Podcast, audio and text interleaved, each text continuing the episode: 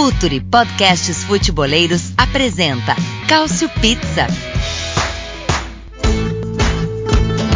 Olá, futeboleiros, olá, futeboleiras. Aqui Eduardo Dias. Quero convidar você para o workshop Futurismo Inovação no Futebol. Toda a programação e palestrantes na descrição deste podcast ou no www.futuri.com.br. Aguardo vocês lá e pense o jogo.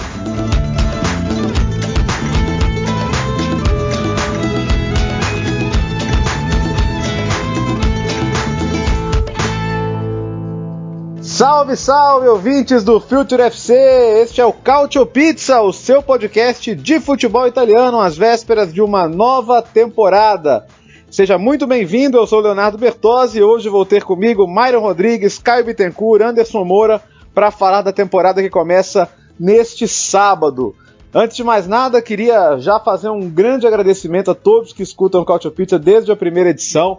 Essa é a minha última edição aqui à frente do Cautio Pizza. Vou passar o bastão para o Anderson, que vai falar com vocês a partir das próximas edições. Questões profissionais me impedem aqui de seguir, mas tem sido um prazer enorme poder falar da Série A, falar do Cautio, acabar com os velhos mitos do futebol defensivo e vários outros que falam por aí.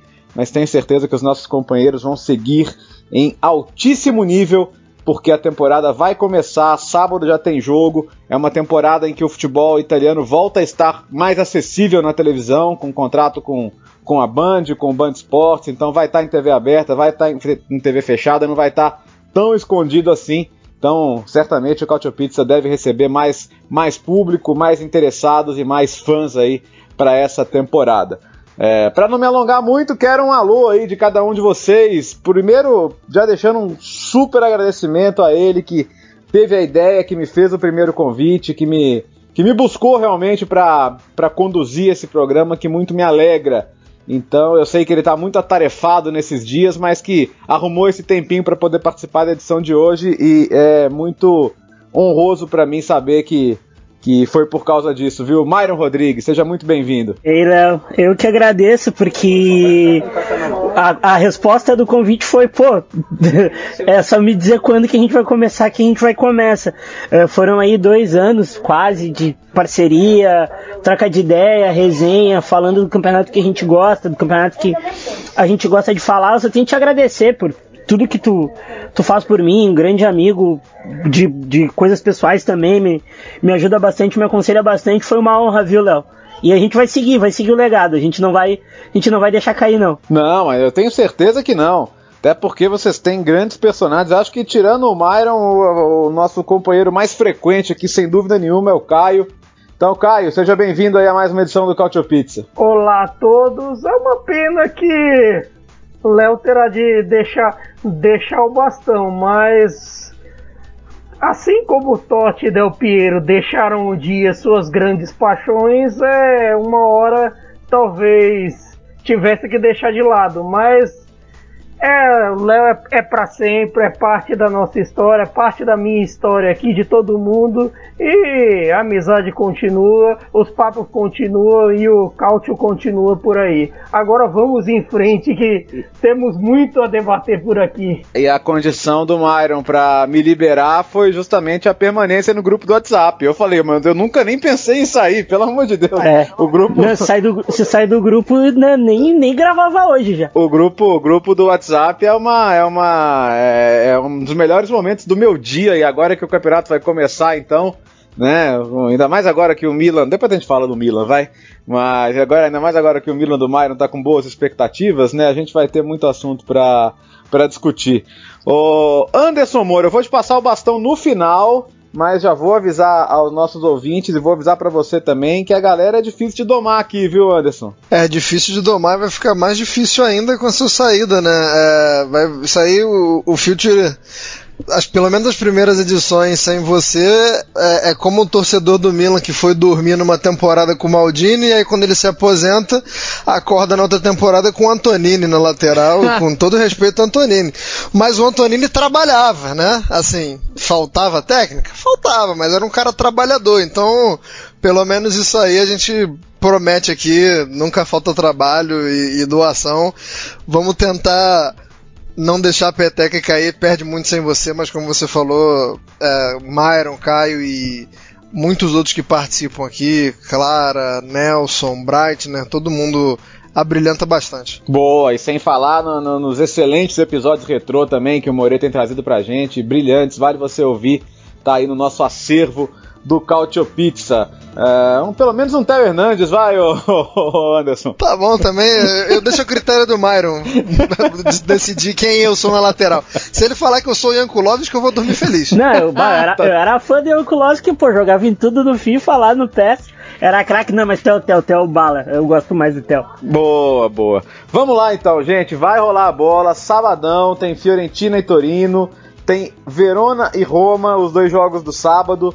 Domingos temos, domingos tem, domingo temos Parma e Nápoles, temos Genoa e Crotone, temos Sassuolo e Cagliari, temos Juventus e Sampdoria, e na segunda-feira temos Milan e Bolonha. Três jogos adiados aí uh, para o dia 30, né? Benevento e Inter, Udinese e Spezia, e um interessantíssimo Lazio e Atalanta, claro. Inter e Atalanta tiveram uma, campanhas mais longas na Europa, o Spezia jogou os playoffs da Série B, então esses times vão ter aí um tempinho a mais de preparação para a temporada. Então, será que eu começo com a pergunta fácil ou difícil? Eu vou, vou começar com a difícil. Uh, Anderson Moura, é, é, a maior chance já vista nos últimos anos de alguém acabar com a hegemonia da Juventus? E quem? Sim e Inter. Não, não, não alongar muito, é, eu acho que o, o, o pacote saída Sarri e entrada Pirlo, ele, ele deixa o campeonato com com um ponto de interrogação gigante, né? É, não acredito que a Atalanta. É, é, acho até que vai brigar ali na parte de cima, mas acho que sempre tem um momento do campeonato que vai faltar um pouco de fôlego se ela tiver que, que dividir o foco. É, acho que a única chance da Atalanta é, chegar no final do, da Série A viva seria uma eliminação precoce na Liga dos Campeões e acho que ninguém aqui está torcendo para isso. Quer dizer, temos temos infiltrados aqui na, na, nessa gravação. Um Mas de forma geral, acho que vai chegar é, tanto o Atalanta quanto o Lazio, quando a gente analisa é, é, o, os outros postulantes, a gente não vê um, é, um time com capacidade de manter o fôlego por 90, é, não só por 90 minutos, mas também por 38 rodadas. É, acho que fica só a Inter com essa com essa chance, com essa grande chance tá engordando um pouquinho mais o elenco, tentando, né? É, tá jogando as tiriças fora também, né? Como Borra Valeiro, mas é, é, é importante. Acho que o, a, a, filosofia do Conte já é um pouco mais já absorvida, né? Acho que o grupo muito muito próximo ao Conte, né? No final da temporada, quando a gente vê ali um, uma possibilidade de saída ou um blefe, né? Não sei, nunca saberemos tratando-se de Antônio Conte, mas nesse finalzinho de temporada, quando rola ali um arranca-rabo, a gente vê um grupo muito é, abraçado com ele. Então acho que tudo isso faz com que a Inter seja a principal postulante. É, o, o, Pirlo é, é, difícil, cara, falar assim se, se a Juventus vai vai ser a mesma das últimas temporadas. Mesmo se cair, é, não, não vai ser. Não, não acredito que seja uma queda muito grande por causa das individualidades, né? Ainda um elenco é, né, no ruim no ruim, você tem um dos melhores goleiros da Europa, um dele que termina a temporada muito bem, é, um Cristiano Ronaldo, um de bala que também terminou muito bem. Então, assim, é, é lógico que a gente tem no, no meio campo ali um, um, uma grande incógnita, mas a, nos momentos mais difíceis da temporada, ainda, assim como foi na última temporada, nessa temporada ainda o individual pode dar aquela carregada, dar aquela empurrada na Juventus. Né? Ô, ô Myron, você acha que o, que o prêmio de técnico mais sexy da temporada da Série A então vai ser o único pro Pirlo? Tomara. Tomara. Bah, o problema é que ele é bonito, ele é, ele é bonito, velho. É foda, não, não é. É difícil. Ele ficou mais bonito é depois bonito. que parou de jogar bola. Muito bonito. Mas eu acho que esse mas, ano com a hegemonia com esse, prêmio, Mas com esse prêmio você concorda, então? Não, com esse eu concordo. Eu só tô triste porque ah, o Spalletti tá. não pegou top 3. Spalletti merecia um top 3 nessa porque não, o homem... porque ele não tá, ele não tá, é, pô, ele não tá. Mas o homem tá é carismático, o homem é carismático. É. Uh, mas a, a, Juventus essa temporada ela, ela vai fazer o que era para ter feito temporadas atrás, que é a renovação do elenco, aos poucos né? Deixar o, o Higuaín, por exemplo, ir, o Matuidi, esse pessoal ir, para renovar, mas, mas como a gente sabe que teve a pandemia, os times com menos dinheiro, a Juventus também acabou ficando no meio do caminho, né, Léo? É. Então acho que esse ano vai ser o ano mais difícil porque a Inter contratou muito bem, né? E a Inter vai, e a Inter vai manter o, vai manter o, o padrão da temporada passada. Tomara que jogue os 90 minutos acordados sempre, né? É, o, o Caio, pelo que eu tô entendendo aqui, tanto do, do Myron quanto do, do Anderson, é, é, só existe uma anti-Juve que é a Inter. Você tá por aí também? Também, não tem como não estar. Assim, eu acredito que a depender da temporada, de repente um segundo pelotão ali, né, o pessoal Atalanta, Milan, Roma, Napoli, Lazio, pode até eventualmente desfrutar dessa, desse ponto de interrogação que está Juventus ou de repente das oscilações da Inter. Mas a Inter é ao mesmo tempo quem parece mais pronta nesse momento que todo mundo está um grande ponto de interrogação. Porque todo, se você for olhar o, as sete grandes forças do último campeonato, todas têm um ponto de interrogação. A Inter tem um ponto de interrogação na cabeça do Conte, a Juventus tem o um ponto de interrogação que é o fator Pirlo mais a renovação, o Milan tem o fator de segundo ano de Pioli, Roma o fator novo dono, Lazio como vai reagir com Champions e, e renovação aquilo ali.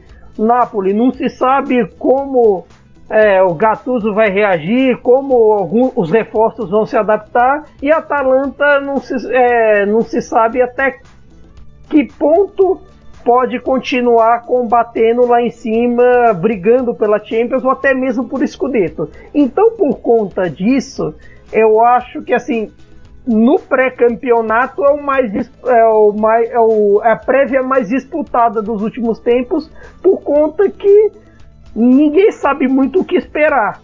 Porque assim, quando você é, na Juventus nos últimos anos, quando se trocou de técnico, mesmo com, com Alegre, com Sarri, a gente tinha uma ideia do que poderia jogar, qual era a plataforma de jogo, é, qual é a ideia do Pirlo por agora? Jogar bonito como ele? Ou, sei lá, voltar a um jogo um pouco mais rústico? São perguntas que esse tempo curto de pré-temporada não consegue dar a resposta que a gente precisa. Então complica um pouco. É, é, porque a própria tese dele de formação do EFA Pro tem o título Il mio calcio, né? O meu futebol. Mas ok, eu não li ainda, mas pelo título não dá pra ter muita ideia, né? Ah, é, curioso, né? É, eu tô pensando aqui nessa, né, nesse mercado da, da Juventus, né? E, e fica aquela coisa, né, né, Anderson? Se a Juventus não pode fazer o mercado que ela gostaria porque falta grana, é, o, todo o cenário da Série A é mais ou menos esse, né? Sim, é, é, é, importante a gente também não, não achar que o modelo de negócio da Juventus é uma desgraça completa, porque foi um modelo de negócio que deu certo é, até certo ponto, né? O, quando, é, é, o que eu quero dizer com isso é que o modelo que eu me refiro é pegar jogador com em fim de contrato e oferecer um contrato longo, dar luvas altas e tal.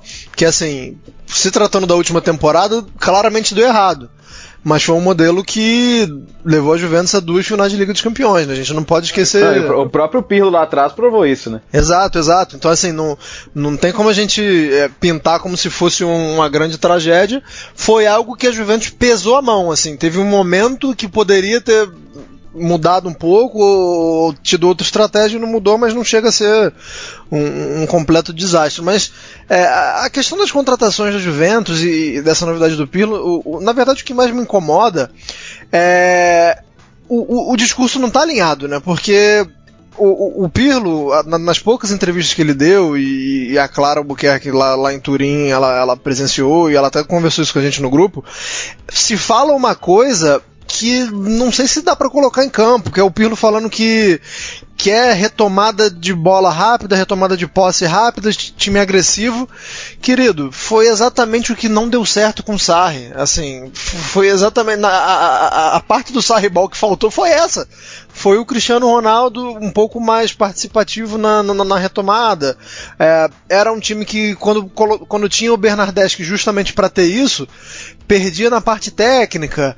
É, enfim, é, não sei se, se, se, tá, se as coisas estão indo de acordo. Assim, eu vejo um discurso indo, um, indo para um lado e a realidade indo para o outro. Não sei se o Kulusevski é o suficiente para para isso, é, enfim, é, e, e, quando a gente fala na, nas contratações, né, Diego, é, Milik, não vou nem discutir a qualidade dos jogadores, porque acho que o, o Diego, é, pouquíssimos centroavantes são melhores que eles na Série A, mas só não casa com o que o Pirlo vem tentando dizer que é o estilo dele, né, que a gente não sabe qual é, e quando é perguntado a ele, não vai de encontro com o que o time tem a oferecer. É verdade, são, são dinâmicas aí que a gente vai ter que ver durante a temporada, porque imagina Zeco, Dybala e Cristiano Ronaldo na hora que perder a bola, né? Não é, não é exatamente a cena mais bonita de ver para um técnico que quer pressão, né? É, com o morto do Rabiot no meio com o Arthur, que a gente não sabe é, se vai querer ou não. Pô, e o Rabiot joga de terno, né? É, joga. O famoso paletó de madeira. Parece que tá morto.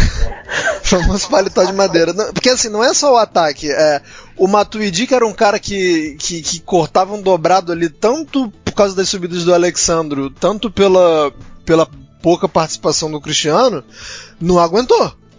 O, o, o Rabiot vai aguentar, o Arthur vai aguentar. É, Deus dê saúde aí pro Betancourt e pro McKinney, porque vai precisar. Agora, Myron, o, o seu amigo cabelo de boneca lá, o Antônio Conte, ele ele teve, ele mudou a estratégia, né? A Inter falou, ó, não tem dinheiro e ele falou, então me deem jogadores mais experientes, né? Vidal, né, por exemplo. É, ele conseguiu a contratação do Hakimi, que é uma grande opção para a ala direita. Trouxe o Kolarov, que pode fazer ali um zagueiro pelo lado esquerdo ou mesmo um ala. Mantém Lukaku e Lautaro, que é uma coisa fundamental. Quer dizer, a Inter tem cara aí de time que vai brigar pelo título. Nesse aspecto, é, a, a, instabilidade mental dele, Conte, pode ser a principal inimiga da Inter, não? Não só da Inter, como se bobear de toda a sociedade italiana, né, Léo? Porque o Conte, ele é completamente maluco. apesar, apesar da Inter... Eu acho que as contratações da Inter foram muito bem, tá? Tirando a perda do Cumbulá. Uhum. Acho que se contratasse o Cumbulá seria perfeito. Uh, o sistema já vai estar tá mais... Uh, mais assentado essa temporada. É o que a gente sempre reclamava da Inter é a regularidade no campo, né? Sim. O time seguir mantendo. E, e, e, se a gente for ver, perdeu a Liga Europa por falta da regularidade. Jogou bem a final, mas não jogou bem os 90 minutos. É esse eu acho o grande problema da Inter, que de novo tem um grande elenco contra o Vidal, na minha opinião, é o reforço também, é um cara que vai é um cara que a gente sabe que semanalmente em jogos grandes o Vidal joga muito. Eu quero mais regularidade da, da Inter para ser anti-Juve, sabe? Porque o que a gente tá falando da Juve do, do, do Pirlo é muito mais um discurso retórico do que não teve pré-temporada, né, Léo? Ninguém jogou. É, então, é verdade. Então, o time que a gente, dos anti-Juve que a gente tem alguma coisa uh, material que a gente pode falar, não, esse é um time de futebol que a gente já viu, o mais perto de ser anti-Juve é a Inter, não é o Milan. Então eu acho que a, a retórica do Pirlo é muito bonita e tal, mas a materialidade da Inter já é, já é muito mais convincente. Então vamos lá, já que, já que o Myron citou o Milan, vou jogar a bomba pro Caio. Qual é a briga do Milan, Caio? O Milan é candidato à Champions League com base na, no fim da última temporada, de ter terminado 13 jogos invictos, de ter trazido o Tonali, que é um baita de um reforço. O, o, o, Milan, o Milan vai voltar para a Champions finalmente, não? É, é talvez uma das grandes chances se for comparar, mas ao mesmo tempo a, a gente fica pensando até quanto tempo o Ibra aguenta e o fator do segundo ano do Pioli, que esse foi um problema em muitos dos clubes que ele dirigiu. E, e assim, pensando no mercado, acho que, que o Milan até tem se reforçado bem. A vinda do, do Brian Dias, Tonali nem se fala, é uma das grandes, grandes contratações desse mercado. Mas ao mesmo tempo você. O Tonali e o Brahim ao mesmo tempo não. Não são talvez ainda aqueles caras que vão te dar certeza de garantir ponto. Eles são excelentes peças para o time.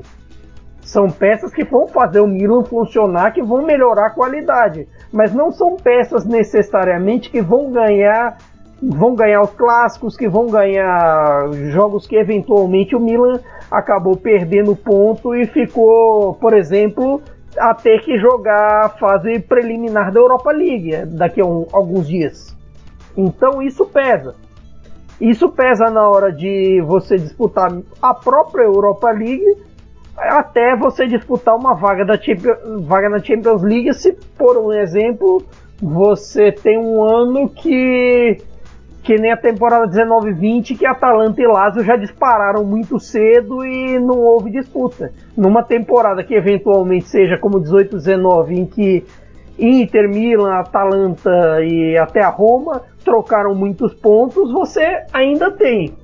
Mas esse tipo de coisa você tem que ir lá e garantir. Não, com certeza. Agora, é, a, minha, a minha dúvida, Anderson, o, o, o, Milan conseguiu viabilizar a permanência do Ibrahimovic e é claro que isso é muito importante. Mas uma coisa é chegar, jogar meia temporada no gás, outra coisa é jogar agora uma temporada inteira. O Ibra vai fazer 39 anos daqui a duas semanas, né, dia 3 de outubro. E, e assim, é ele, né? O, o, reserva imediato do Ibra seria o garoto Colombo, né? O Miro não tem nenhum centroavante reserva. A outra opção seria colocar o rebite de 9, enfim, você teria que arrumar outros jeitos. É, o quanto que isso preocupa em relação à temporada do Milan? É, e, e, eu até gosto do rebite do 9, mas é, ele é um cara que trabalha tanto, que participa tanto, que de alguma forma vai deixar uma lacuna, né? Acho que o problema não é nem ele jogando de 9, é, é, é o que o time perde. É, em, em, outras coisas. Cara, eu levo fé no Milan e, e aí eu, talvez eu venha com a primeira opinião controversa do programa, porque Cara, eu não sei se a Lazio vai fazer um, uma temporada que nem foi a temporada passada. E não só pela questão do, do, do, do desgaste físico que a gente viu do, do pós-corona, mas quem foi? Assim, a gente está vendo poucas movimentações de mercado, mas a gente está vendo movimentações de mercado interessantes. Pô, a grande contratação da Lazio é o que? O Reina, o Pepe Reina, é o, o Escalante que vem do, do, do Eibar. Então, assim, é, o, o, próprio Simone Inzaghi ele já se mostra muito irritado, assim. É um cara que já termina a temporada com, com, com todo mundo com, com um grande sinal em cima do time procura-se reforços e vai começar o campeonato sábado e não chegou ninguém. Então, assim, a, a, além do, do, do, do, elenco limitado, você tem. É, é, você começa a ter um, um ruído ali né, no, interno, porque é um time que sabe que, que precisa de mais do que tem. E aí acho que numa dessas o Milan pode, pode se aproveitar. A questão do Ibra é, é, é perigosa porque precisa se ver o, o, tamanho que o Ibra vai atingir, né? Porque isso é uma coisa muito perigosa. É, se ele começar a temporada muito bem, é, e como é que faz para tirar ele depois? Então, assim, o, o Milan tem um, um, cara que entregou muito na temporada passada, mas que ao mesmo tempo não se pode dar mais importância a ele do que deve. É, e aí, o histórico do atleta é importante. É, algumas coisas que ele faz dentro de campo ainda hoje a técnica tá lá, mas pode ser uma armadilha para o Milan é, se as coisas começarem a não dar certo, é, manter o Ibrahimovic com status de, de, de intocável por muito tempo, porque não deveria ser. Ô Myron, Tonali tá pronto para ser o grande nome do meio-campo do Milan ou a juventude nos, nos, nos, exige uma certa calma? Ah, se a gente for falar por juventude, a temporada do Benacer, né? Tanto pelo Empoli quanto pelo Milan, ele foi o dono do meio-campo, né? Uhum. Eu acho que ainda o dono do meio-campo é o Benacer. Tá. É, Benacer e mais dois. Quem vai ser o mais dois? Eu não sei. Eu acho que o Tonali vai jogar numa faixa um pouco mais alta junto com o QCE para pressionar e deixar o o, o Benacer ainda mais uh, liberado na, na construção, seria perfeito. Seria perfeito. E, e o Tonali a contratação, né, Léo? Mostra também não, não vou dizer que mostra o tamanho do Milan, porque o tamanho do Milan sempre teve ali uma, mas mostra uma retomada de mentalidade, sabe? O Milan brigou com, com uma rival para trazer o, jogador que todo mundo na Itália queria. A, a, a, Juve, não, a Juve não foi atrás, não sei porquê. Uhum. O Milan foi atrás e ganhou, e ele mesmo falou que seu Milan fez muita diferença. E isso pro torcedor do Milan, pra situação do Milan nos últimos 5, 6 anos, isso é um alento. Sabe? E a tentativa do Chiesa, por exemplo, tentativa do Milenkovic, eu acho que o Tonali é uma contratação que há muito tempo a gente não via, não por uh, ser promissor, mas pelo tamanho que já demonstra como jogador. Então eu acho que é, é a contratação. E qual que você acha que é a posição realista que o Milan pode almejar então? Acho que o Milan vai para Champions League. Acho que briga forte para Champions League. Vai precisar de mais um atacante, é, de um cara, de um centroavante. O nome era para ter sido o Jovic. Uhum. Era pra ter sido Jovic, mas o Jovic, eu vi uma foto dele. Ele, eu acho que ele engoliu o Vinicius Júnior na, na prorrogação, na, na pré-temporada. Mas era para ser Jovic. E a gente sabe, de novo, o mercado tá muito difícil. Você chegou a ver a foto do Nikola Jokic do, do, do NBA novinho? Vi, tá igualzinho. tá, tá, igualzinho. Que o Jokic perdeu pra essa, é, pra essa temporada na bolha, o, o Jovic pegou, né? É, o Jovic ganhou. Que o Jovic quebrou o pé, se eu não tô enganado. É. Aí então, tu tu não tem dinheiro, ninguém, nem o clube tem dinheiro, então a gente tem que entender, vamos ter que dar, dar, dar tempo e espaço pro Colombo, que ainda é uma incógnita, e rezar pro Ibrahimovic fazer uma temporada nota 6. Se ele fizer uma temporada nota 8, os caras vão dar um contrato vitalício para ele, ele vai jogar com 88 anos, vai bater o recorde mundial de velhice. Você concorda, Myron, que a Lazio bateu do teto? Não. É, contratação para jogar realmente, o Fares, né, que foi bem na SPAL, realmente merecia ficar na Série A. Isso é bom. E o, e o Muriqui, né, mas esse aí não é Muriqui não, viu gente? O pessoal pergunta é o Muriqui é, do Muriqui. Galo, do Vasco. Infelizmente não é. Infelizmente, seria muito, seria muito legal ser o Muriqui. espetacular. Eu, olha, inclusive o trio Muriqui, Obina e Tardelli, eu sou grato até hoje, viu? O time era ruim, mas o trio era bom. O trio, o trio salvou muito. Salvou, cansou de salvar, mas tudo bem. Mas é o Muriqui que vem do Fenerbahçe, enfim, é, a gente não sabe se ele vai dar o salto de qualidade também, né? É diferente jogar na Série A. Mas é isso, né? A Lazio deveria ter a capacidade de querer mais, mas fica essa dúvida, né? É a, é a questão do Iglitari, né? É. É, o, é, é o Iglitari contra a Lazio. Como sempre. E não digo como sempre porque a gente sabe, eu já até escrevi sobre isso, a gente sabe muito bem da situação financeira da Lazio, que não é das melhores. Uhum. Né? Pegou, pegou o clube com muita dívida. Mas o, o Inzaghi tem aquela coisa que o Conte tem, né? Não dá para comer no restaurante de 100 com 25, né? Tem que trabalhar. E a Lazio voltou pra Champions League. Sobre essas questões de contratações, sabe quantos jogadores assim, do pelotão desses sete que a gente fala que podem cotar Champions e Scudetto. Sabe quantos jogadores foram contratados em definitivo nessa janela, assim, do clube chegar e pagar? Sabe quantos? Dois. Ah. É dois, exatamente. O Hakimi na Inter e o, e o no Napoli.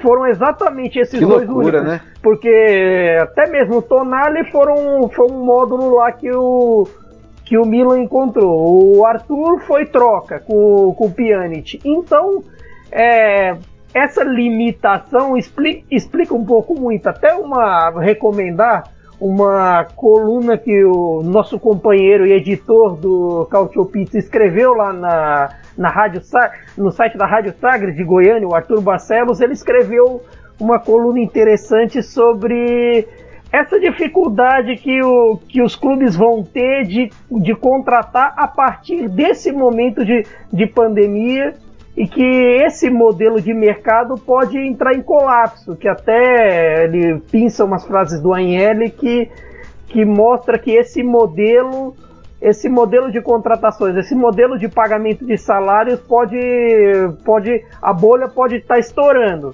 Então, de repente, esse é o primeiro mercado e, e esse talvez seja até só o começo de, de vacas um pouco mais magras. É, o, o Agnelli falava da, do mercado diminuindo de 20% a 30%, né? Então é, é bem significativo tudo isso. Agora, o, o, o Anderson, a, a Lazio realmente não deve conseguir dar o salto. Agora, se eles olharem para o lado e veem que na Roma se a temporada começar amanhã, o lateral direito titular é o Bruno Pérez, não é que dê para ficar mais animado, né? ah, cara, mas a, a Roma, ela já, já é um. É porque a Lazio ela tem tem Champions League esse ano, então assim, seria uma temporada que, em tese, a Lazio, como você falou, é, usou uma expressão muito boa, a Lazio deveria querer mais, né? Uhum. Eu acho que a, a, questão da rivalidade, ela sempre vai estar tá, aflorada e sempre vai ser um, um, um ponto central, mas a, a, a Lazio ela deveria, além da rivalidade, olhar é, ou, ou, se olhar, né, como um time que, que ficou perto de, um, de uma Série A e que vai disputar uma Liga dos Campeões. Então, assim, rivalidade à parte, assim, lógico que sempre tem que ter a Roma por perto, né? Como diria o, o sábio, é, é, é sempre bom ter seus inimigos por perto. Mas eu acho que o foco deveria ser no, no, no, no, que, no que o time quase conseguiu na temporada passada e de poder disputar uma Liga dos Campeões de novo depois de tanto tempo, né? E, e, e, disputar com, com, competitividade, não é? Opa, valeu Liga dos Campeões, estamos aí. Uhum. Se a gente cair na fase de grupo tá bom também, não, não, não pode ser assim, né? Tem que, tem que vislumbrar alguma coisa. É, a Roma, cara, pô, eu fico assim. A, até gostei, né? O, o Myron falou aí que ficou triste que, que o Umbolá não foi pra Inter. Se ele for pra Roma, eu vou ficar é, até feliz, né? Porque, meu Deus, como precisa de um zagueiro a Roma, como precisa de alguma coisa ali no setor defensor.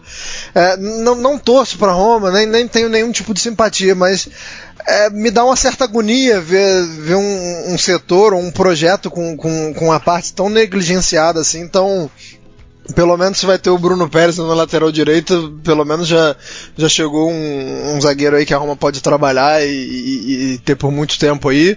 É, fico muito chateado também por, com, a, com, a, lesão do Zaniolo, porque é um cara que eu acho que, que tá precisando, tava precisando dar um, um gás nesse começo de temporada, justamente porque na última temporada a gente ficou com aquele com aquela impressão de que pô, podia ter ido, se não se, não se lesiona, acho que ele vinha numa toada muito boa, e aí quando, quando a gente está é, pensando nessa nova temporada, outra lesão.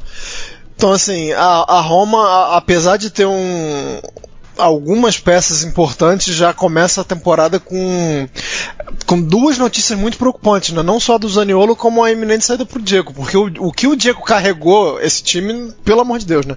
Quem é romano, Jean Foi no mínimo umas três temporadas sendo o melhor jogador do Sem time. Pós-Totti é o maior jogador da história da Roma. Jean Odd, Breitner pode falar melhor do que eu, mas é, é, a gente sabe da idade do Diego e tal, mas perder o Diego vai ser um, uma, uma, pancada que eu não sei se, se, a Roma consegue absorver tão rápido, não. É, ele, é, ele é incrivelmente subestimado pelo grande público, né? Realmente é uma coisa impressionante, mas experimenta não tê-lo na Roma nesses últimos não, anos. O, que o homem gera jogo é, é absurdo. É incrível mesmo. Ô, Caio, pelo menos não dá para falar que os, os, novos donos da Roma, né, os Friedkin, estão vendendo ilusão, né? É, realmente. Eles estão, assim, até apertando um pouco mais o cinto. Até saiu esse negócio do De Chile hoje. Hoje, terça-feira, que a gente está gravando esse podcast. Tem, tem o fator Milik nessa troca. Aliás, até sobre o Milik, um, um, entre parênteses, é comovente o quanto ele, nesse mercado, implorou para ir para Juventus. Ele passou dois meses com o corpo mole no Napoli, pedindo pelo amor de Deus, eu quero ir para Juventus, eu quero ir para Juventus. Aí vai chegar, vai ter a ligação do, para, do Paratite, segundo as informações do Dimas e do Pedro lá, vai ter que dizer, então, você vai ter que ir para Roma, mas de repente o, o seu currículo vai ficar no RH, a gente te liga depois, pode ser. Não, mas eu quero. Não, vai ter que ficar no RH, a gente prefere o Zeco. Então, assim, e o Dzeko, de repente, eu, eu vou até um pouco na direção contrária de vocês. Eu acho que perder o Dzeko agora poderia representar um voto de desconfiança da torcida quanto ao, ao Friedkin, porque o Dzeko é o grande herói desse time, é o grande ídolo romanista, um dos grandes ídolos romanistas dessa, de, dessa década perdida romanista, se for parar para pensar, que é uma década que vai se encerrar sem taças, e e nesse, nesse quesito, você já entregar ele para Juventus logo como um dos primeiros atos de gestão no primeiro mercado fica muito difícil. A não ser que eventualmente o Milik dê conta. Só que o Milik é um grande ponto de interrogação, até mesmo no, nos grandes momentos em que se pensou que agora ia no Napoli. Porque ou, ou ele se lesionava, que ele teve lesão nos dois joelhos, ou de repente alguma coisa acontecia que ele falhava na hora H em, em alguns momentos. Por mais que ele que ele tenha é, os defensores dele no Napoli, por exemplo, tenham usado mu por muitas vezes a estatística que ele tem a melhor média de gols por minuto da Série A, na hora H pesou o fato que no, nos clássicos ele marcou poucos, gols, nos jogos europeus menos ainda, e nesse, nesse quesito, para quem, por exemplo, no caso do Napoli, teve Cavani, teve Higuaín e nasceu um Mertens do chão, fica, fica meio feio você pe pensar em pensar melhor no Milik. Então, de repente, os romanistas olhem, olhem no Milik um pouco torto. Ô Myron, o, o, no começo o Anderson passou rapidamente pela Atalanta, pela expectativa aí de conciliar as competições, da dificuldade que é, mas como vai, como é, como vai bem de mercado, né? O Miranchuk, um baita reforço legal, o Romero, boa opção também, né? O Pitini, lateral do Valência. Não, não perdeu grandes peças, né? O Castanho foi bem vendido, mas você ainda tem bons alas aí como o Ratebor e como o Gozens. Quer dizer, nada indica que o time vai deixar de encantar nessa temporada, né? Se vai conseguir brigar de novo a gente não sabe, mas nada indica que a Atalanta não vai, não vai continuar enchendo os olhos, né? É, a qualidade não cai, né? Ainda pode ter a volta do Illicit, né? Por causa, por causa daquela situação. Uhum. O Miranchuk é uma baita contratação, mas a gente precisa falar do Romero, né? O Romero foi um zagueiro que seria importante na Juventus, né? E nunca chegou a jogar porque o setor está bem envelhecido e ele vai chegar num lugar que ele vai ser ele vai ser muito estimulado ao jogo desde trás, né, Léo? A gente precisa lembrar do Tolói o tanto quanto melhorou com o Gasperini, né? Então ali ele vai ali ele vai render mais e eu acho que eu concordo com o Andy. A, a Atalanta ela só vai uh, ela só vai conseguir disputar o Scudetto, que vai, de novo, sem pré-temporada, essa, essas 5, 6 primeiras rodadas eu acho que vão ser bem abaixo da média, assim. Uh, só vai conseguir disputar o Scudetto se não conseguir, se não jogar algum campeonato europeu junto. E o elenco também na Champions League sofreu muito com não ter uma reserva boa. Essa temporada vai ter mais, vai ter o Malinovski, tu vai ter o Miranchuk, vai ter, vai ter o Pitini como, como opção, tu vai ter, vai, aí tu vai tirar um dos zagueiros que são abaixo do nível da Atalanta. Segue contratando bem, é o melhor scout da Itália, disparado, acho, não, não, não se faz nada. Só que também a gente precisa falar, deu uma subidinha de nível. Miranchuk não é um jogador barato, né? Uhum. Romero também não é um jogador desconhecido e barato, e o Pitini é um, é um cara bem regular na La Liga. Então a gente já pode ver que a, que a ambição da Atalanta também vai subindo, mesmo sem uh, conseguir ser o, o, clube mais competitivo, da, mais competitivo da Itália em formas de elenco. Mas, de novo, para um clube, um clube de província, jogar mais uma Champions League na, na, na, na 22-23 vai ser uma coisa de louco. É, imagina três classificações seguidas ia ser realmente uma coisa de, de outro mundo. Ô, Caio, é, Osimhen mais 10 não? Vamos ver de acordo com as com a, a, as ideias de formação do Gattuso, que o Gattuso testou de repente um 4-3-2-1 ali, um 4-2-3-1 também, ficou variando muito as posições de, de acordo com a pré-temporada e aí Nesse momento tem o fator Osimhen, tem é, o Mertens para usar em diversas posições, até tem eu não sei se for fator pré-temporada contra times de liga diletante ou mesmo o Pescara da Série B, mas em, algum, em alguns casos o, o time se comportou até melhor do que em, em, em outras pré-temporadas anteriores, assim que como ponto de referência real. E outro, outra contratação que assim eu julguei um pouco mal no começo, mas de repente eu vou olhar mais com carinho o fator Petanha.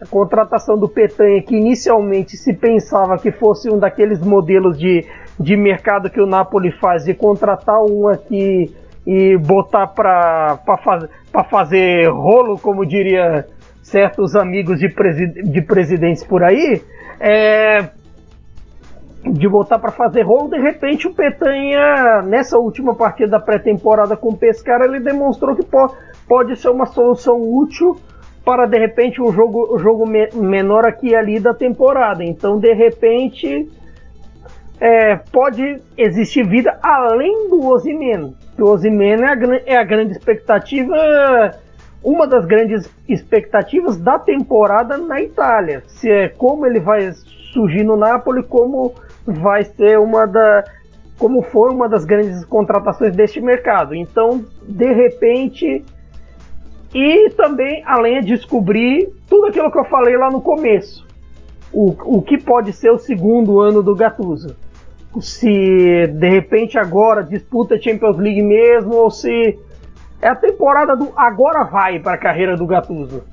Ou não. É, é, é claro que é só pré-temporada, né? Mas eu também fiquei muito bem impressionado. O, o, o Anderson, o, o encaixe do Ozyman parece ser muito fácil, né? É, a gente terminou a temporada é, é, gostando muito do Gattuso, né? Não só o título da Copa Itália, mas é, o que a gente comentava assim do, do Gattuso, da gente ver um pouco mais o Gattuso como treinador, né? Porque no Milan a gente via o cara como motivador, como um cara que tinha história no clube.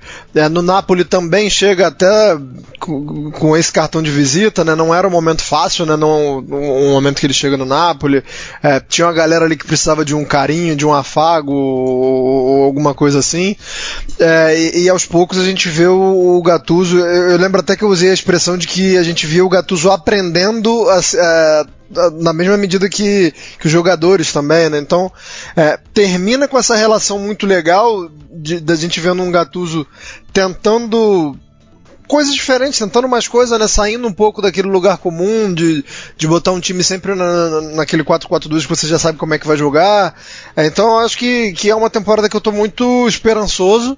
É, porque gosto também, né, de ver o Napoli brigando ali em cima, mas porque quero ver se, se o Gattuso vai dar esse salto é, de da gente parar com isso, de achar que é um técnico que está ali só para empurrar e gritar e, e que ele é um, um, reflexo do que ele era em campo, ele vai ser na beira do campo. Quero quero acreditar que ele vai mostrar um pouquinho mais. Outra coisa, que até para pincelar sobre o Napoli, uma questão a se resolver para essa temporada é a, é a eterna discussão é a discussão número um de Nápoles no momento: Ospina ou Merê?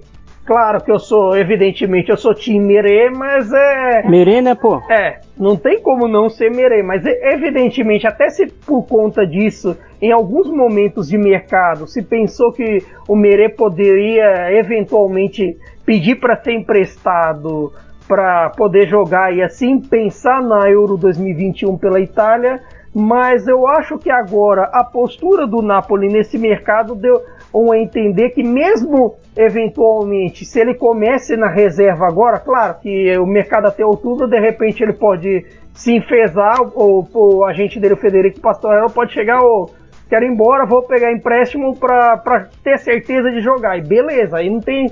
Aí vai ter que negociar com o velho, com o De Laurentiis. Mas a postura do Napoli, até por exemplo, o Napoli trocou seu preparador de goleiros por conta disso. Ele deixou o Alessandro Nista, que até foi segundo goleiro do Parma nos anos, nos anos 90, foi o goleiro que, que deu a. que teve machucado junto com o Luca Bucci para o Buffon entrar em 95, curiosidade aleatória, e trocou pelo Fiore, que era preparador de goleiros do Milan, que trabalhou com o Gattuso porque o Gattuso entendeu que a contratação dele faria o Merê melhorar no que, no que é vital para o Gattuso. O que é vital, o goleiro começar o jogo com os pés. O Fiore melhorou o jogo com os pés do Donnarumma, que no começo não era lá grande coisa, no final da trajetória do Gattuso fez a diferença. De repente pode ser esse o caminho. Eu queria, eu queria pedir para cada um de vocês, fora aí dos, dos sete principais times, um, onde está a principal expectativa? Que times vocês estão mais curiosos para ver? Se tem algum que pode incomodar os sete primeiros. Vou começar pelo, pelo Myron. Bolonha? Bol... Não, Bolonha não, Cagliari, né? Cagliari, Cagliari. Cagliari. Cagliari de novo. De Francesco. De Francesco.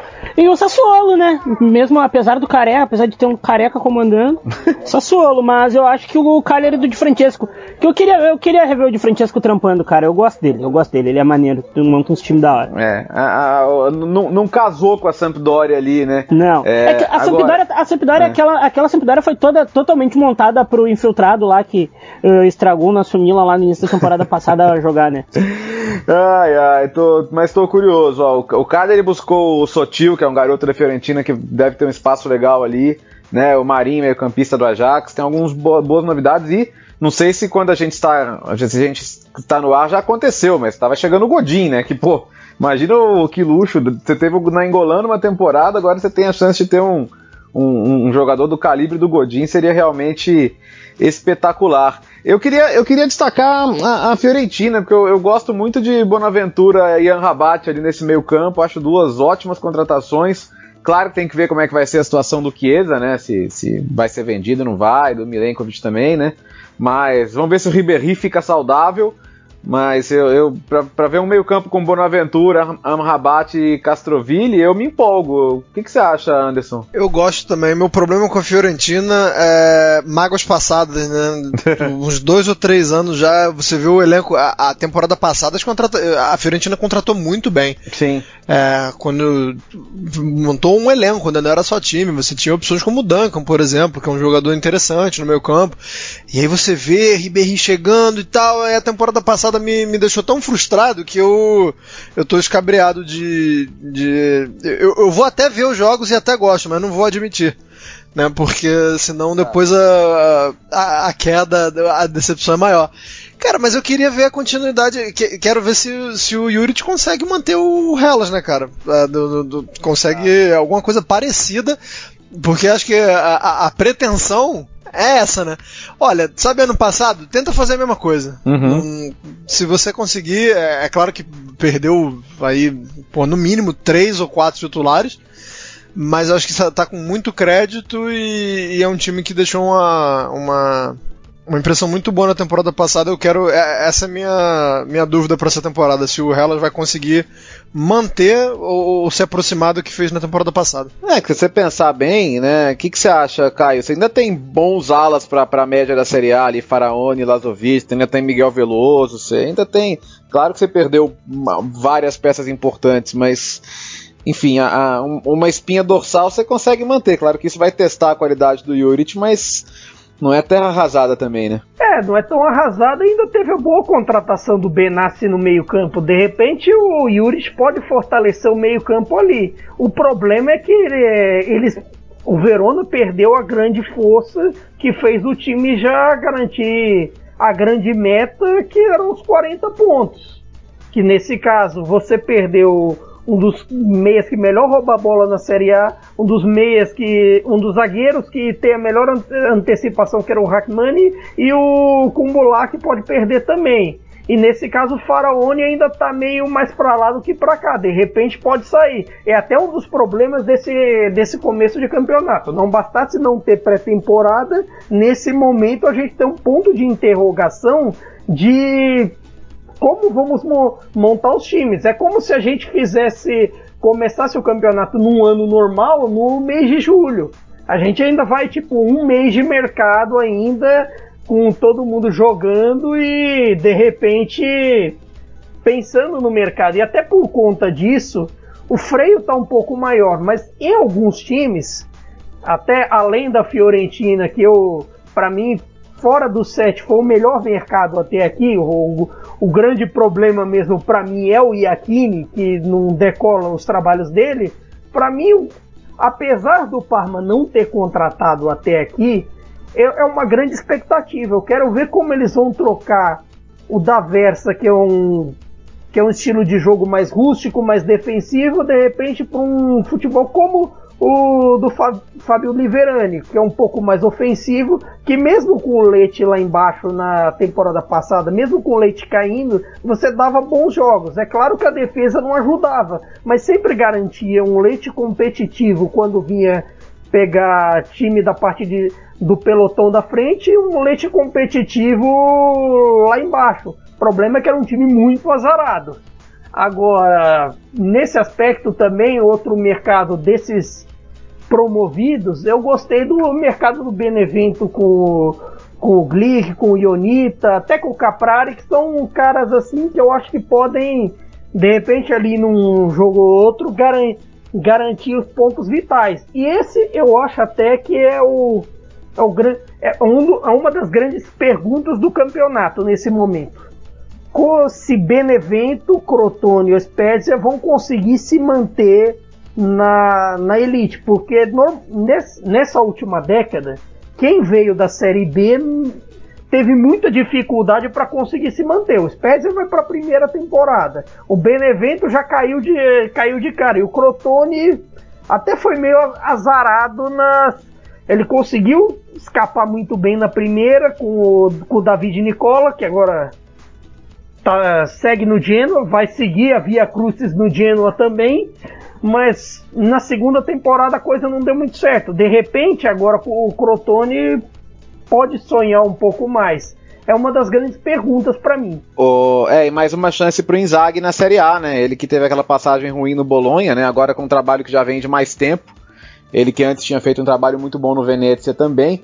Ô, Myron, se o Lapadula fizer um intensivão com o Inzaghi no Benevento, ele mete uns 12 gols na Série A, hein? Ô, guarda, velho, tá louco, vai tirando. E outra coisa também, né? Esses times que chegam da, da, da B uh, com um atacante que já tem alguma experiência de Série A, a coisa muda de figura, né, né Léo? Sim. O time, o, o, cara, o cara, o cara não vai sentir um jogo, por exemplo, contra um adversário médio da tabela, né? Então, olha, é, é, é, candidato a cair, mas se o Lapadula fizer 10 gols, quem sabe cai um dos grandes, né? É, experiência em Série A não falta nesse time, né? Tem o Eterno Mádio, tem o Glick agora, que de fato é um reforço muito interessante, né? Acho que é um time que eu, eu tô curioso para ver. Acho que dos três aí que subiram, é, é, o que me desperta mais curiosidade.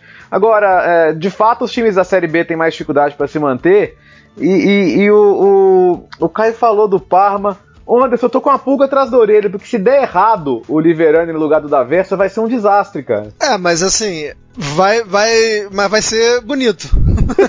é. né? Vai ser uma, já que é pra, se for para dar errado, vai dar errado bastante, né? Vai dar errado gosto, porque, como o Caio ressaltou muito bem, é uma mudança muito grande, cara. É, é, é um treinador que se contentava em jogar ali no contra-ataque, bola pro Gervinho, que o homem resolve, que ele corre e resolve inclusive contra os grandes, né? Uhum. É, acho que os, os, melhores jogos de Gervin, inclusive, foi com, com a, contra a galera do pelotão de cima, e aí descansava contra, contra a metade de baixo da tabela.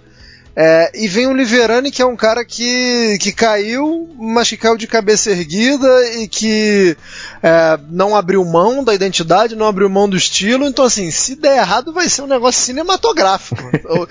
se der certo, também. É, é, é, um, é uma, jogou a moeda para cima, né? A direção do Parma jogou a moeda para cima e falou: ou, ou vai ou racha. E, e eu, eu tendo a acreditar que vai ser difícil. Porque é um, um elenco montado, né, para um trabalho de que a gente está falando da temporada passada, mas pelo menos há dois ou três anos o Parma é um time que, que apesar de ter o Bruno Alves em algumas dessas temporadas, é um time que se defendia bem. É, e o, o Sepp também é um goleiro que, que faz defesas legais, mas é um cara que às vezes entrega uns lances, mas é, a, apesar disso é um, é um, time que, que não, não, passava vergonha, não era goleado. É, é não, é, acabei de falar que o Gervinho jogava bem contra os grandes, é, é, um time que beliscava uns pontinhos ali contra os grandes, mas é dentro de um modelo de jogo, né? O, o, próprio Kulusevski, que ele é, ele é dá certo, muito também por causa disso. E aí agora viu o Liverano que é completamente diferente. É, é, é, curioso, mas eu tendo a ser pessimista. Ô, ô Myron, Marco Giampaolo no Torino se refaz aí da passagem ruim no Milan, não? Tem potencial, né? Eu acho um treinador muito bom naquele Lausanne que ele gosta de montar a pressão alta, jogo bem vertical, e isso aí é bom pro Belotti, né? Uhum. Jogar direto é bom pro Belotti. O Laina também gosta mais do jogo direto. Curioso para ver curioso para ver porque a passagem dele pelo Milan foi uma das, uma das piores dos últimos anos, cara. Foi, foi assustador, assim. Eu acho que se ele ficasse mais rodadas, eu acho que o Milan não ia, não ia brigar por Liga Europa, não. Só registrar que o, que o Olaina foi emprestado pro Fulham, Myron, ah, e verdade. vai Ricardo Rodrigues na, na, na, lateral esquerda, que é um bom nome também. Né? Melhor ainda, é. na verdade, né? É mais experimentado, é mais técnico Sim. que o Aina também. Garante aquelas bolinhas paradas de vez em é quando. Verdade. Né? É. Então ajuda bastante os guri. Agora, Sampdoria e Genoa vão sair da mesmice, ô Caio? Esse é que é o problema. A, a Sampdoria até o momento não, não fez grandes contratações, só veio o desconhe... até o momento o Damsgaard do, da Dinamarca e veio, veio um goleiro, veio muito pouco. O Genoa também até o momento não, não fez grandes grande força para contrata contratação. Só voltou com o Perim definitivo, que é uma boa contratação, mas vai ter que vai ter que fazer do, do limão ali uma limonada. Mas assim, Genoa e Sampdoria já estão há um tempinho vivendo com essa vida perigosa de flertar com o desastre. E de tanto flertar, uma hora o negócio, uma hora o negócio vai, complica. Aliás, falando em, é. falando em flerte, outro time que, que tanto tempo flerta e e assim, é complicado dar um diagnóstico porque a gente não sabe o que vai acontecer no mercado. Vamos ter campeonato assim, um mês de campeonato em mercado juntos. É o Udinese, porque o Udinese já perdeu o Fofaná que quis voltar para casa, quis voltar para França para jogar no LAN. Não se sabe se Kevin Lasanha fica. E principalmente o Rodrigo Depou, que ao que parece, ou tá louco para para ir para o pelotão da frente da Série A ou, ou ficou tentado com aquela proposta do Leeds. Então, de repente, se manter ali pode, pode ser um pouco mais complicado para o Dinese. Mas, assim, voltando ao, aos times aos times de Gênova, né? Quando a sua principal contratação, no caso do Genoa, o Cisborra, que que até o momento não, não tinha vingado na Atalanta, é um pouco complicado de você sonhar com algo melhor. Se bem que ultimamente até quem até o pessoal que é dispensado da Atalanta tem se dado bem, tem se dado bem como artilheiro. Então de repente pode ser isso. E no caso da Sampdoria. Ciborra e Matia Destro também, né? Senhor. É, aí é complicado. Ah, o Destro, eu já, eu já tive já isso no meu, no meu time, já foi bem difícil de viver. E no caso da Samp, você tem que chamar os velhos toda hora pra botar pra Qualharela e Gabiadini resolver, é muito complicado. Por mais que Qualharela é o verdadeiro chamo velho que vem coisa boa. É, não, agora, é, eu tô até. Isso aí, isso aí que o Caio levantou é verdade. Ô, ô, ô, Anderson, se a Udinese cair, vai, dá pra falar que foi pelo conjunto da obra, né? Mas se não, vai cair. a, a cai, cara. É, porque chama, chama como salvação um Forestieri que nem tá no, no, mais na melhor fase da carreira, né? Ele até teve bem na Inglaterra, lá na, na, na Championship, mas enfim, é, eu não consigo. E, e quando, quando o Udinese reformula o Friuli, né, fica com um estádio ali bem mais bonito, mais apresentável, eu achei que seria o, o pontapé de um projeto muito bacana, assim. Até que enfim vai parar esse, esse negócio de só ficar trocando jogador entre Granado, Udinese e Watford. Agora a gente vai ter um time com um, um pouco mais de protagonismo né, dentro desse grupo, dentro dessa família. E não, não, não aconteceu. e, e desde então só, só vem ladeira abaixo. O Depau é, salvando o time na temporada.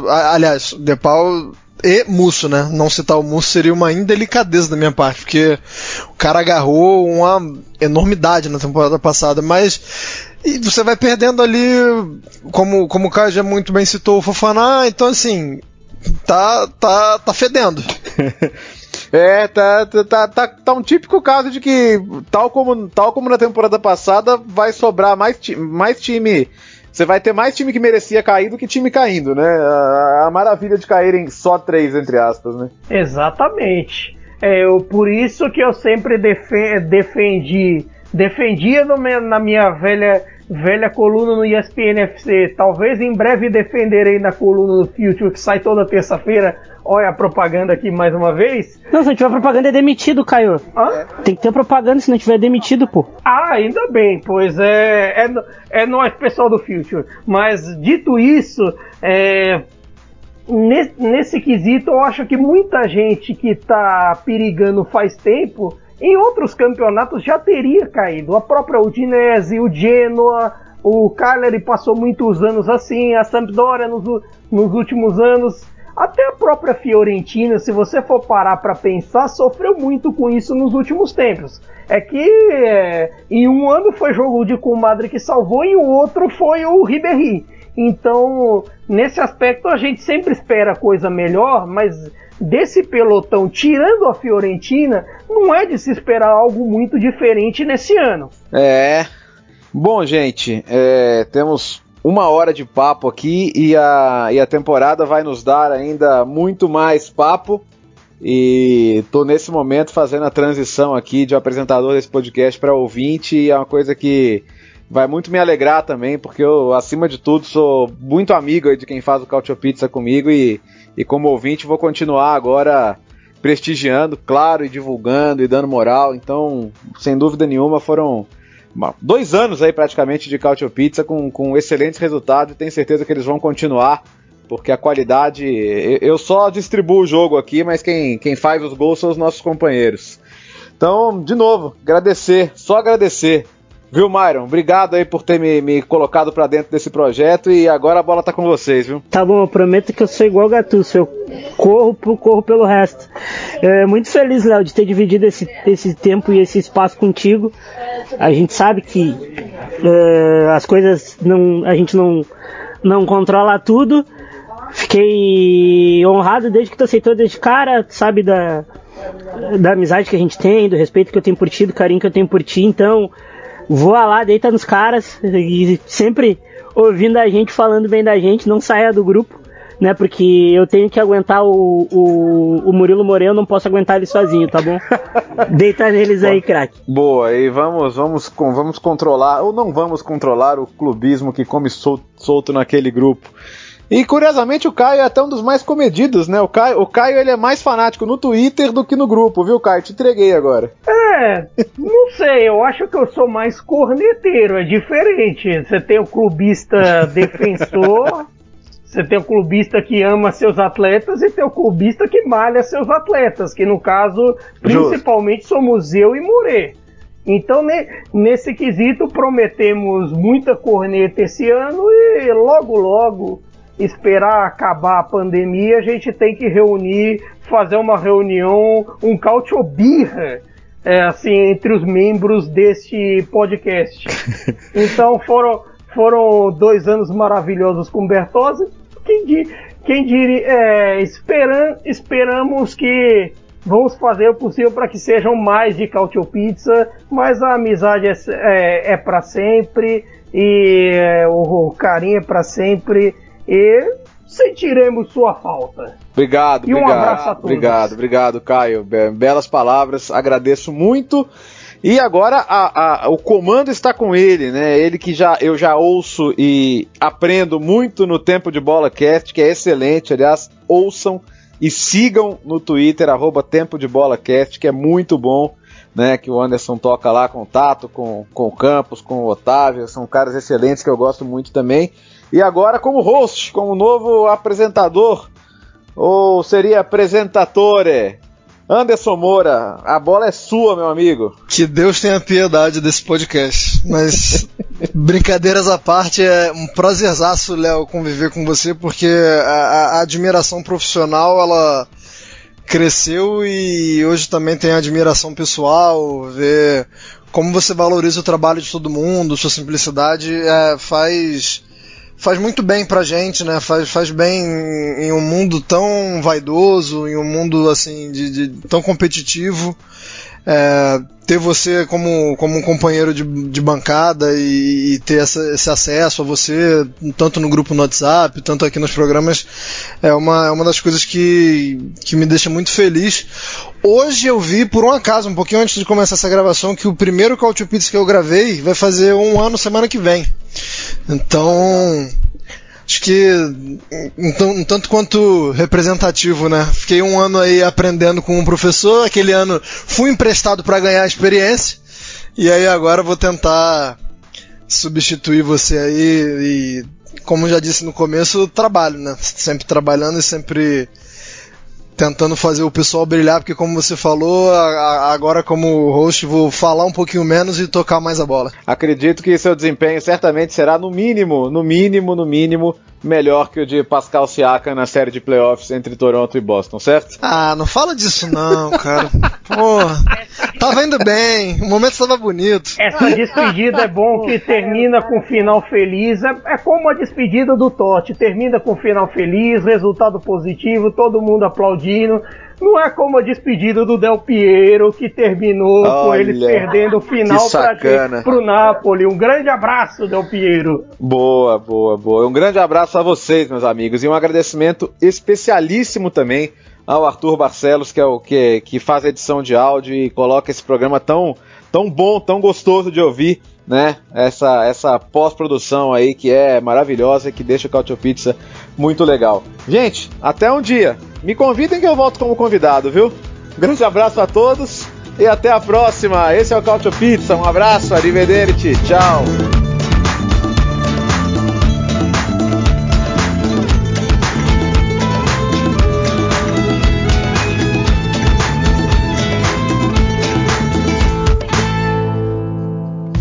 Futuri apresentou Cálcio Pizza. Acesse www.futuri.com.br e pense o jogo.